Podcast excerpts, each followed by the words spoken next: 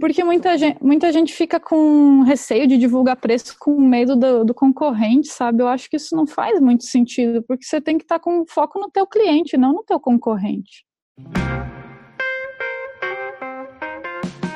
Começando mais um Arte Academia Podcast, um bate-papo sobre pintura e desenho acompanhado de histórias inspiradoras.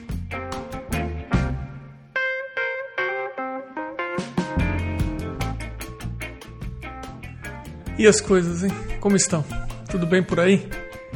Dois episódios atrás, no episódio de um ano no podcast, eu comentei que eu torcia para que as águas dessa correnteza chamada podcast estivessem me levando para a direção certa.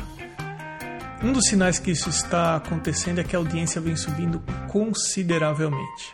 Mas um sinal ainda melhor é que o número de apoiadores do podcast não para de aumentar sejam os apoiadores anônimos ou não, o que me deixa muito motivado. Na verdade, não só motivado, mas também de certa forma pressionado para tentar colocar no ar sempre o melhor episódio que eu conseguir. Se apoiar o podcast é algo que você considera, é possível fazer isso indo até o arteacademia.com.br clicando em Apoie o Podcast. As opções são a partir de R$ 10 mensais, um valor simbólico mas que é muito importante para esse projeto. Abaixo segue a lista dos atuais apoiadores desse podcast. Essa foi a maneira que eu encontrei para retribuir o apoio que eles dão. Como a lista está crescendo consideravelmente, eu vou divulgar os perfis dos apoiadores no Instagram sem o arroba na frente. Eu acho que a essa altura do campeonato já dá para deixar isso subentendido. São eles: Irmigard Desenha, Pellegrini Ivana, Ana Frevi, Fabiano Araújo Artist, Mônica Mendes Artista, Barbizon Atelier, o Artista Criativo, Sérgio Underlines Fuentes, Underline Ilustra, Rogers.artist, Duarte Underline Vaz Underline e os mais recentes apoiadores, Mário Sérgio Freitas, Amanda underline Novaes underline Arts e Patrícia underline PV. O podcast possui apoiadores anônimos também e eu agradeço todos eles. O perfil do podcast no Instagram segue apenas os artistas entrevistados, os perfis que comentamos durante as entrevistas, assim como os perfis desses apoiadores que eu acabei de citar. Dois episódios atrás eu comentei sobre a correnteza que o podcast estaria navegando. Um episódio atrás eu comentei sobre o novo site do Arte Academia. Infelizmente eu ainda não posso anunciar que ele está pronto, porque ele ainda não está. Essa canoa está em águas mais turbulentas nesse momento, digamos dessa forma. E agora vamos para o nosso bate-papo com a artista e também cicloturista Ana Vivian. Ana, seja bem-vinda ao podcast. Obrigada, nossa, uma surpresa esse convite. Estou me sentindo muito honrado de estar aqui. Obrigada, Emerson. Eu que agradeço de você separar um, um tempo aí na sua rotina aí para participar do podcast. Eu queria começar o teu episódio comentando uma coisa que você escreveu no e-mail para mim, porque nós trocamos alguns e-mails para combinar a data, horário. Eu fiz um convite para você e aí você respondeu para mim assim: Devo avisar que a minha internet é rádio e se o dia estiver ventoso ou contemporal, pode ficar instável. Mas nesse horário, no meio da tarde, geralmente o sinal é bom. Complica mais a partir do final da tarde e à noite. Ana, em que parte do Brasil você está morando e aonde especificamente você está morando para ter a internet com essas características aí que você me falou? é, é um pouco dos percalços de viver na área rural, né? É, eu estou em Santa Catarina, é meio oeste do estado onde a gente mora, é a minha cidade natal, né? Eu nasci aqui, apesar de que faz seis anos que a gente voltou, eu, que eu voltei a morar aqui, né? Então é isso, a gente vive aqui num sítio, né, com minha família, meus pais moram aqui também. Desde 2014 estamos nessa experiência de vida rural aí. Cada um de nós tem uma história envolvendo arte. Algumas pessoas identificam isso desde o início da vida e já pegam isso como uma carreira para seguir e vão se especializando.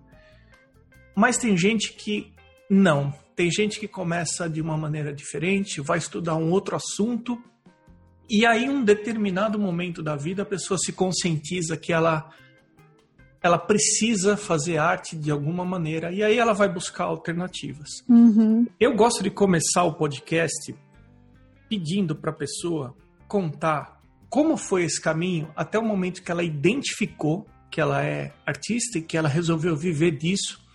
Por quê? Porque tem gente que descobre isso em um momento da vida que acha que é tarde e aí ele ouve uma história que a pessoa começou mais tarde ainda que ele. Uhum. Tem gente que tem isso desde o começo, mas não recebeu o apoio. Então, como cada um de nós tem uma história, ouvir outras histórias, principalmente a esse respeito dessa, desse desenvolvimento da maturidade, até chegar no ponto de você falar: tá bom, eu sou artista e agora eu vou arregaçar as mangas e vou em frente. Então, eu queria ouvir de você essa parte da tua história de vida. Como foi isso aí? Nossa, vamos lá. Até para contextualizar um pouquinho, é, quando você enviou o convite para participar do, do podcast, eu recém tinha começado a ler um livro que chama O Caminho do Artista, e eu tinha começado no domingo as páginas matinais lá, que é o exercício que ela propõe. Não sei se você conhece esse livro, mas muitos artistas acho que conhecem. E ela fala muito de sincronicidade lá. E eu sou meio cética, sabe? Eu não estava querendo botar muita fé nisso daí, mas aí na segunda-feira chegou a mensagem. E eu falei, putz, eu nunca parei para pensar que, que eu sou artista, o que eu, o que eu, que eu tô fazendo é, é isso, né? Mas até por esse exercício das páginas, eu, comecei a relembrar uma visão que eu tive, eu devia ter uns 13 para 14 anos, e eu tive essa visão, e foi há pouquíssimo tempo que eu me dei conta de que eu estou vivendo agora uma coisa que eu já que eu já vi na, mi, na minha infância, assim, que eu queria fazer. Mas eu só me dei conta agora. Eu estava um dia num, numa chácara de parentes, né, de familiares, junto com a minha prima, e a gente sempre levava caderno, lápis, e a gente não ficava brincando de correr, trepar em árvore e, e essas uh, coisas assim que a maioria das crianças estavam fazendo. E minha prima, a gente sentou lá num tronquinho de madeira e ficou vendo os cavalos, as vaquinhas, e ficamos lá pintando e desenhando. E eu lembro de ter falado isso para ela, de que quando eu crescesse eu queria trabalhar com isso, que eu queria ficar desenhando e eu queria morar no mato, que eu gostava do mato. Só que a vida vai levando a gente a fazer outras coisas, né? E meus pais é, tinham fábrica de uniforme. Então, quando eu estava na época de decidir o que, que eu ia estudar, na faculdade, eu enveredei por esse lado da modelagem, da costura e fui atrás do curso de estilismo, que é, eu fiz na UDESC, né? É, bacharelado em moda. Então eu fui atrás desse curso, mais por conta do que eu já estava trabalhando né, na família dos meus, uh, com os meus pais, por uma formação técnica. Mas na faculdade eu descobri toda a parte da ilustração e tal. Então eu já tinha essa tendência, assim, de ir para o lado da ilustração, apesar de que eu não trabalhava diretamente com isso. Eu trabalhei um tempo com é, estamparia, né? Estamparia localizada, serigrafia. Eu fiz curso de software gráfico na época da faculdade, eu gostava disso, sim. Mas eu não trabalhei com isso. Eu conheci o André durante a faculdade, a gente casou, e uns dois anos depois que a gente casou, a gente saiu de viagem de bicicleta. A gente vendeu tudo lá, em Florianópolis, que a gente morava, e saiu viajar dois anos. E nessa viagem a gente teve muita clareza, assim, de que a gente não queria voltar a morar em cidade, né? A gente não queria, gente queria ou uma cidadezinha pequena ou ir para uma área rural. E durante essa viagem a gente iria escolher onde ia morar, né? Depois que vocês terminaram a faculdade, vocês saíram e ficaram viajando por dois anos de bicicleta. Isso. Foi uma, uma, um planejamento assim que a gente teve desde a época que a gente namorou, né? Que a gente queria fazer uma viagem Então a gente, já é bem econômico, assim, então a gente passou a ser mais econômico ainda, é, economizou para e se planejou para isso. E a gente já não queria mais, né, voltar para a cidade, assim. Eu, eu vou ter que fazer uma pausa nessa sua história da bicicleta. Eu vou ter que entrar com um comentário aqui, porque eu fiz algumas viagens de bicicleta. A viagem mais marcante que eu fiz foi exatamente assim que eu me formei na faculdade. Nada comparado ao que você fez de ficar dois anos viajando, mas eu fiz duas viagens sozinho. Eu fiz uma viagem com um amigo e a última, a maior que eu fiz logo depois da faculdade, foi com mais três amigos.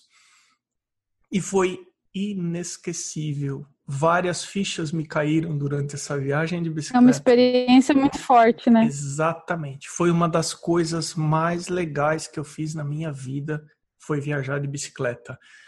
Vamos deixar um pouco de lado a história de desenho e pintura. Vamos conversar um pouco sobre viajar de bicicleta. Que tipo de coisa apareceu para você durante uma viagem como essa? A gente já fazia pequenos passeios antes dessa maior, né? A gente saía, todas as férias assim que a gente tinha, a gente ia viajar de bicicleta. Minha lua de mel foi de bicicleta também, barraca, acampando. A gente sempre buscou essa experiência muito conectada assim à natureza, né? E é daí também que vem um pouco da, da minha inspiração assim para pintar, para desenhar. Eu gosto muito de pintar paisagem também. E eu levei isso, né? Sempre que a gente saía de, de viagem, eu levava os lapisinhos cerrado, né, lapisinho aquarelável cerrado. Eu nem conhecia pastilha ainda de aquarela, essas coisas teria facilitado minha vida. Mas eu sempre levei lapiseira, caderno. O André até reclama para que levar todo esse peso e tal. Mas é o que a gente gosta, né? Durante esses dois anos viajando de bicicleta, até onde vocês foram? Quanto vocês pedalaram? A gente ficou dois anos e três meses viajando direto, né, sem voltar para casa. É, a gente percorreu quase 24 mil quilômetros e a gente saiu de Florianópolis e voltou até aqui em Tangará fazendo uma volta pelos países Chile, Argentina, Peru e Bolívia. E Brasil também. A gente percorreu bastante parte do Brasil. Então a gente foi até o Ushuaia, primeiro indo para o sul, depois a gente foi até o norte do Peru. Do Peru a gente retornou um pedaço, entrou pelo Acre, foi descendo pelo litoral do Nordeste, depois interior, Minas Gerais, e fomos descendo até em casa de novo. Eu imagino a quantidade de experiências que vocês tiveram, que isso é uma coisa que a gente carrega para a vida inteira, ninguém vai tirar da gente as experiências Sabe, uma das coisas que ficou claro para mim, e aí eu acho que vai bater com a sua experiência também, é o fato de aprender a lidar com o acaso, em coisas que não estão planejadas e como é que eu vou resolver isso. É essa resiliência, né, que a gente precisa exercitar. É a, a viagem de bicicleta ela deixa isso muito evidente, assim, a gente tem que lidar com um monte de monstros internos, né?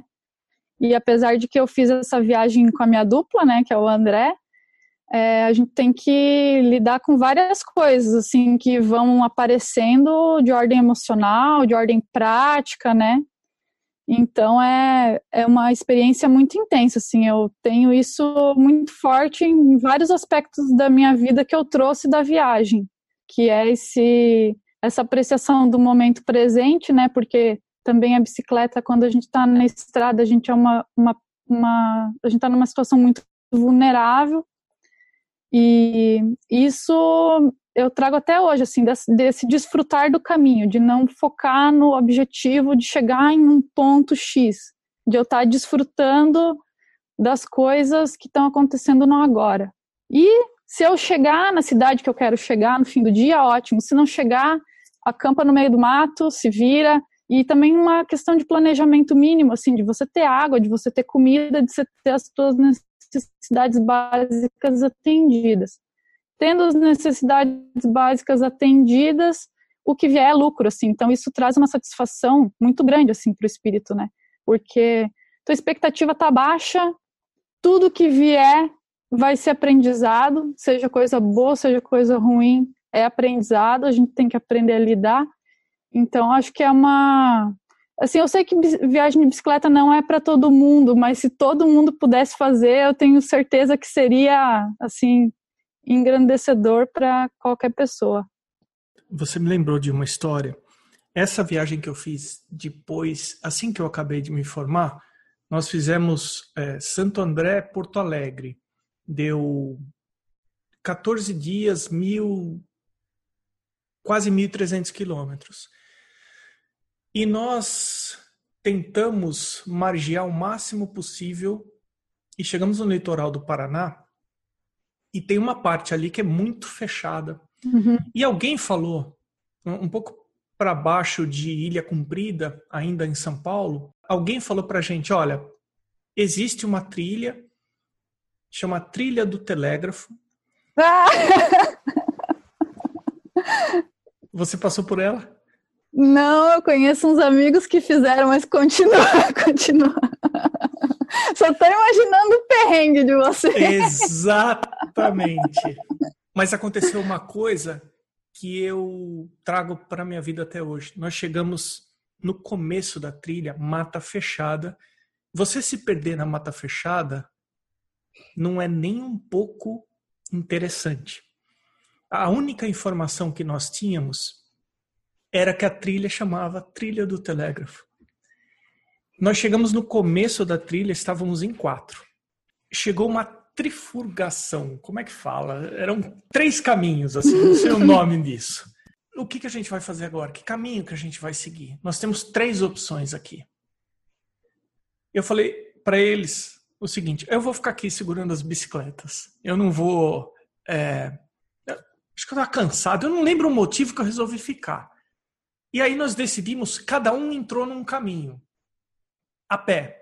Vamos ver que conclusão que a gente vai chegar. Aí deu uns 15, 20 minutos, volta um. Ó, não achei nada, nenhuma sinalização e o caminho segue. Veio o outro.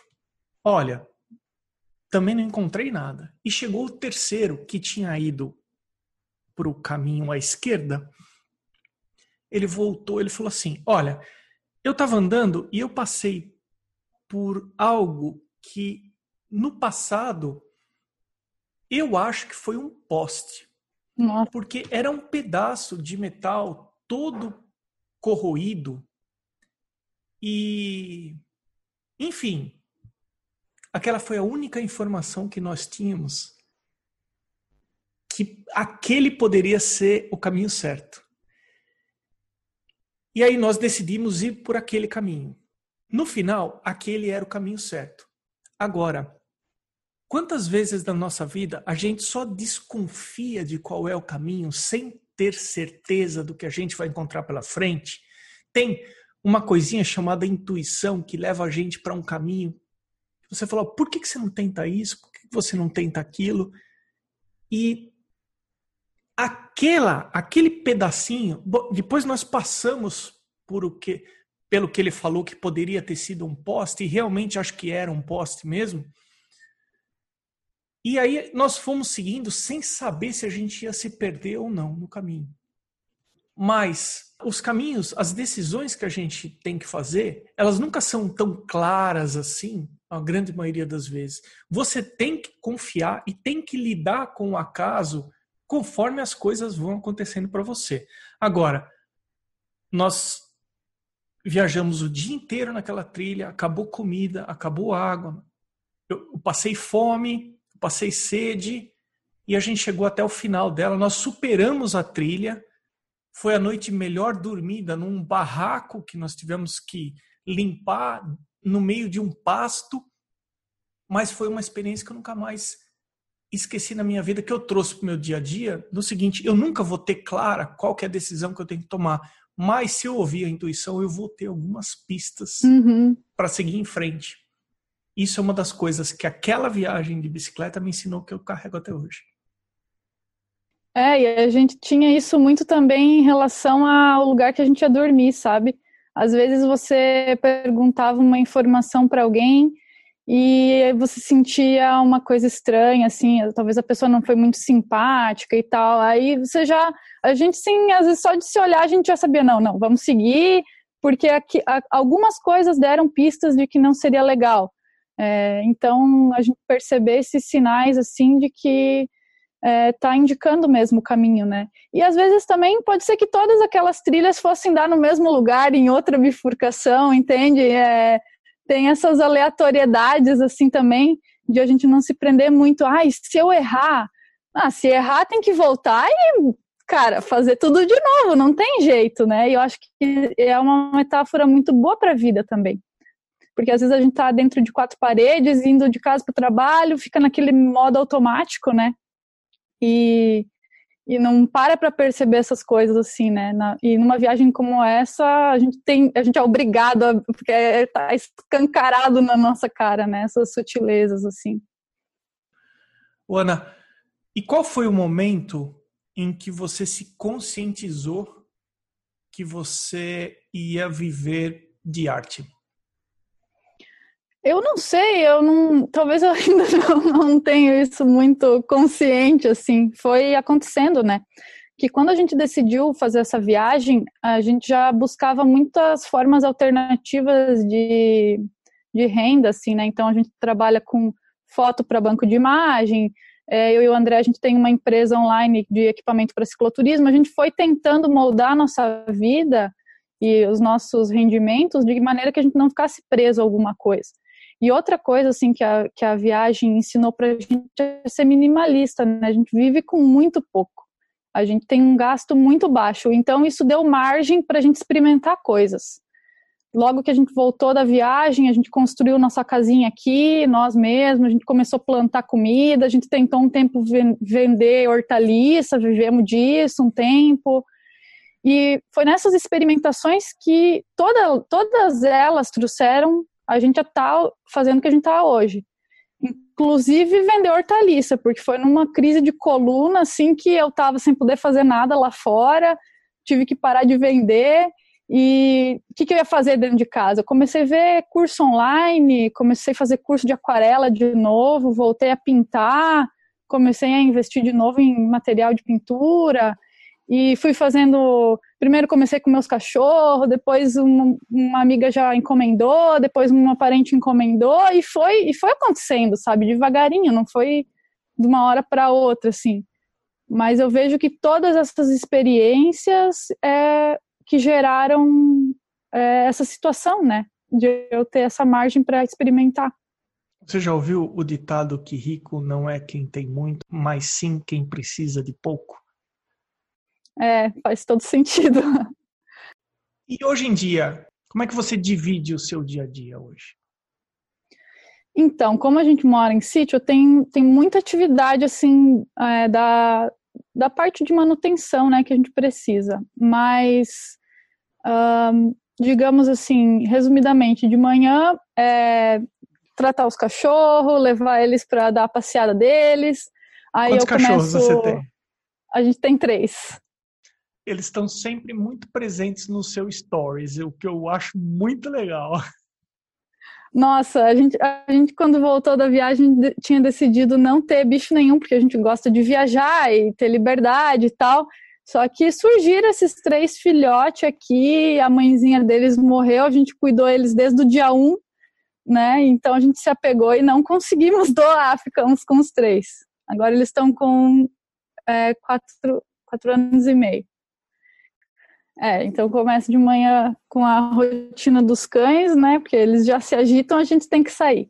E aí, na, no retorno, eu confiro meus e-mails, né? Eu dou uma olhadinha na, no sisteminha da, das encomendas da minha loja virtual, dou uma olhadinha nos rastreios e de manhã, assim, não, não rende muito, assim, na parte do, do trabalho, né? Da, das encomendas. Então é mais à tarde que eu começo realmente a pintar alguma coisa, até porque eu acho que a luz está melhor.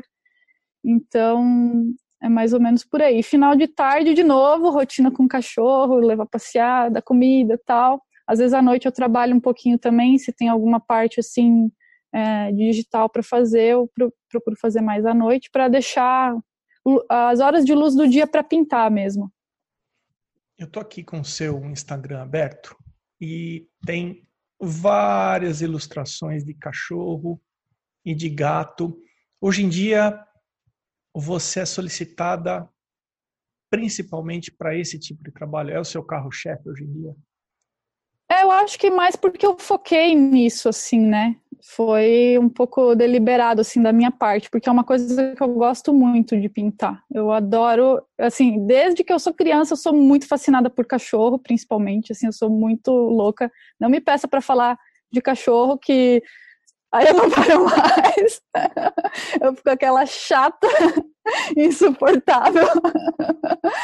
Mas é, é o que eu gosto assim mais e eu acho que tem uma demanda legal, sabe? Então foquei nisso. Mas eu gosto muito também de paisagem, apesar de que eu não tenho feito muito, é uma coisa que está faltando um pouco assim. Eu sinto falta disso. Mas é, mais isso, assim, gato, cachorro é o que mais tem aparecido de encomendas para mim. É tudo aquarela aqui que eu estou vendo? É, eu tenho trabalhado é, principalmente aquarela. Uhum. Eu já fiz bastante trabalho de line art, nanquim, assim, mais voltado para estamparia localizada, né? Mas ultimamente é mais aquarelas que eu tenho trabalhado. Se a gente pegar só o trabalho em si, onde que você encontra mais dificuldade? É que como eu não tenho uma formação na área de artes, então a minha dificuldade maior em relação à técnica que eu trabalho é a parte da técnica mesmo, porque eu fui meio que desenvolvendo sozinha, né? Eu não tive um professor assim focado na parte de aquarela. Então eu tenho muita dúvida ainda em relação à conservação, toda a parte assim de resistência de pigmento, interação de pigmentos foi muito experimental para mim. Eu não tive um, tenho que pesquisar muito, ler muito e a, a maioria desse conteúdo não está em português. Então eu ainda encontro dificuldade nisso, assim, em encontrar informação relacionada aos materiais, relacionada à conservação disso, relacionado à interação dos pigmentos é uma coisa que eu ainda é, eu vejo que falta mais para mim, sabe? Você tem artistas que você gosta de seguir? Procuro não não, não ficar assim muito é, focada nisso, sabe? Eu não, não acompanho muito de perto. Tem uma artista que eu sigo desde a época que eu estava na faculdade, nem existia Instagram ainda, o nome dela é Janine Zlatkis. E eu gosto muito da estética dela. Ela trabalha com várias frentes. Ela tem cerâmica, ela tem arte têxtil, ela tem aquarela, ela tem guache, ela tem lápis, carimbo, fotografia. A casa dela é linda, joalheria, gravura, tipo tudo, assim, pintura sobre pedra. Eu adoro o trabalho dela, assim, eu acho muito interessante como ela consegue transportar o estilo dela para vários é, para várias mídias, para várias superfícies. Eu gosto muito do trabalho dela. E na aquarela, eu tenho uma admiração muito grande pelo trabalho da Ana Vitória Calderon, que foi através dos cursos dela também online que eu voltei a pintar. Eu acho que as cores e o estilo dela é bem vibrante, assim, me atrai muito esse esse uso das cores que ela faz. E na parte de que é o ramo que eu estou trabalhando mais atualmente, que é pet, né? Animais, assim. Tem dois perfis que eu sigo que eu gosto muito, que é a Jane Smith, que o Instagram dela é The Sheep and the Moon, a ovelha e a lua, em inglês. Que o estilo dela, assim, é bem realista e é ultra detalhado, sabe? Eu acho impressionante, assim. E outra que eu acompanho é a Jane Davis, que é Jane Davis Watercolors, ela tem um estilo mais um estilo mais focado assim nas manchas, nas texturas. Eu acho que ela tem uma uma coisa assim muito interessante com as texturas do próprio material, sabe? Eu acho impressionante assim o que ela faz só com as manchas. E sobre colocar preço, você tem dificuldade? Você falou que você tem uma loja, é, um e-commerce, né? Como que você trabalha o preço? Preço, eu não, tenho, eu não tive muita dificuldade em trabalhar o preço, não. Porque eu acho que eu já venho dessa área, assim, de trabalhar em empresa e comércio. O que eu fiz foi uma pesquisa de mercado, né, para ver como que colegas aquarelistas precificam, como que o pessoal assim está trabalhando, para não colocar nenhum preço tão abaixo e nem tão acima, para ficar dentro de uma média e principalmente porque eu estou começando, né. Eu faço um cálculo também das horas, uma média assim das horas que eu preciso dedicar em cada pintura. Então eu precisei fazer várias assim de teste para mim chegar nesse, nessa estimativa. Eu coloco também uma estimativa de tempo de atendimento, porque tem clientes que demandam mais atendimento por e-mail, tem outros que demandam menos. Então eu faço uma média desse tempo também. Eu coloco na conta quanto tempo que eu preciso dedicar em alimentar site, rede social, tudo isso eu procuro também contabilizar, né? Porque às vezes a pessoa coloca assim: ah, não, é só o tempo que eu estou ali sentada pintando, mas não. A gente tem todo esse trabalho por trás. Eu acho que hoje em dia, assim, 30% do meu tempo é pintando, o resto do trabalho todo envolvido é e-mail, é ligação, é comprar material, você tem que pesquisar preço tal. Então, tudo isso faz parte, né? E tudo isso tem que entrar na conta. Quanto tempo, em média, você leva para fazer uma aquarela de um cachorro, por exemplo? Depende muito do tamanho da pintura. É, as menores eu acabo sendo um pouco mais rápidas, assim, mas também depende muito do estilo da pelagem do animal. Mas eu levo aí entre três e seis horas. Eu também procuro não passar muito tempo disso, porque aí você cai naquele retrabalho, retrabalho, retrabalho, e às vezes nem altera muito a qualidade final necessariamente, sabe? E sobre divulgar o preço? o que eu percebo entrevistando as pessoas é tem pessoa que prefere segurar o preço, não comentar no início, e tem pessoa que prefere colocar o preço abertamente.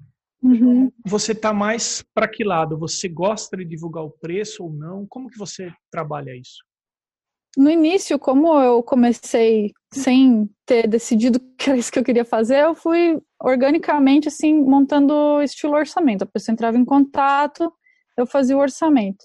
Mas conforme foi aumentando o volume de solicitações, eu vi que não dava muito certo isso, assim, tomava muito tempo e acho que a internet também faz isso com as pessoas, de elas não se sentirem na obrigação de te dar um retorno. Você gasta uma energia, um esforço ali conversando e às vezes a pessoa nunca mais te responde. Então isso me deixava um pouco triste assim. Então eu decidi montar o meu site e deixar o valor lá em aberto, né, é, disponível para quem quiser acessar e até para quem só quer saber o valor, não ficar constrangido muitas vezes de perguntar e, e não ser a hora para a pessoa realizar a encomenda ou ela precisa de um tempo a mais.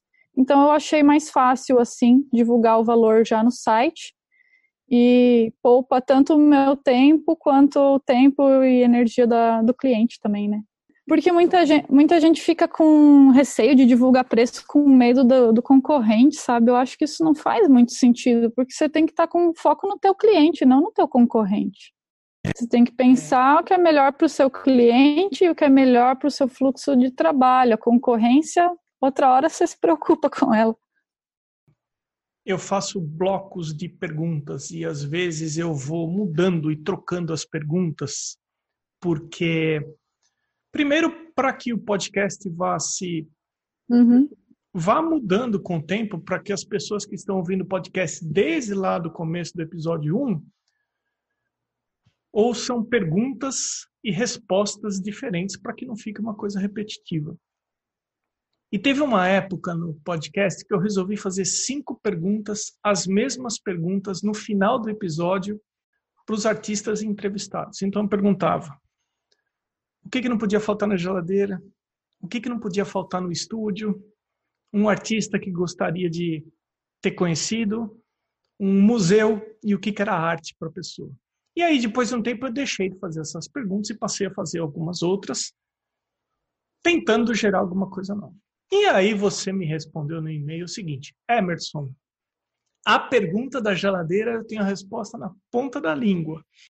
Ana, o que é que não pode faltar na sua geladeira? Olha, o que não falta na minha geladeira é espaço vazio. Mas o que não pode faltar na geladeira é o vinho e a cerveja que o André faz aqui no sítio. Nunca falta. Isso aí é verdadeiro. Vocês fazem vinho e cerveja? O André, né, faz as duas coisas. Eu só ajudo, sim, mais ou menos, mas não é, não é minha área, não. Ana, minha cara, eu queria que você dissesse os seus contatos, aonde as pessoas podem fazer uma encomenda de um retrato de pet. Eu também gostaria que você comentasse sobre o, a empresa de cicloturismo, os contatos para quem gosta desse tipo de coisa também, que pudesse fazer um contato com vocês. Bom, o meu site é, das aquarelas é o www.anavivian.com.br, Ana Vivian com N no final. O Instagram é anavivian.com.br. E o site de cicloturismo que eu tenho junto com o André chama Pedarilhos e o site é www.pedarilhos.com.br. E lá no Pedarilhos a gente tem podcast também. Quem gosta de acompanhar podcasts, fica o convite aí. E como chama o podcast? É o mesmo nome do site? É o mesmo nome. Uhum. Mesmo nome. Legal. Eu vou colocar todos esses links na descrição do seu episódio. E eu gostaria muito de agradecer você por ter participado do podcast. Muito obrigado, Ana. Nossa, eu que agradeço. Foi super bacana esse papo. E agradeço o espaço, né, para falar um pouquinho do trabalho e, e, também a gente, a gente brinca, né, para divulgar a palavra do cicloturismo. que tem muita gente que nem faz ideia de que isso existe, né, de que tem louco que faz isso, sai por aí de bicicleta. Então, bacana demais agregar as duas coisas, arte e, e bicicleta por aí. Internet deu certíssimo. Deu certo. Colaborou com a gente hoje. Obrigado, Ana. Valeu. Nossa, eu que agradeço. Muito obrigada, Emerson. Tudo de bom aí para você. E continue de ouvinte aqui. Esse foi o episódio 55 com a Ana Vivian. Eu sou o Emerson Ferrandini. Obrigado pela companhia e até o próximo episódio do Arte Academia Podcast.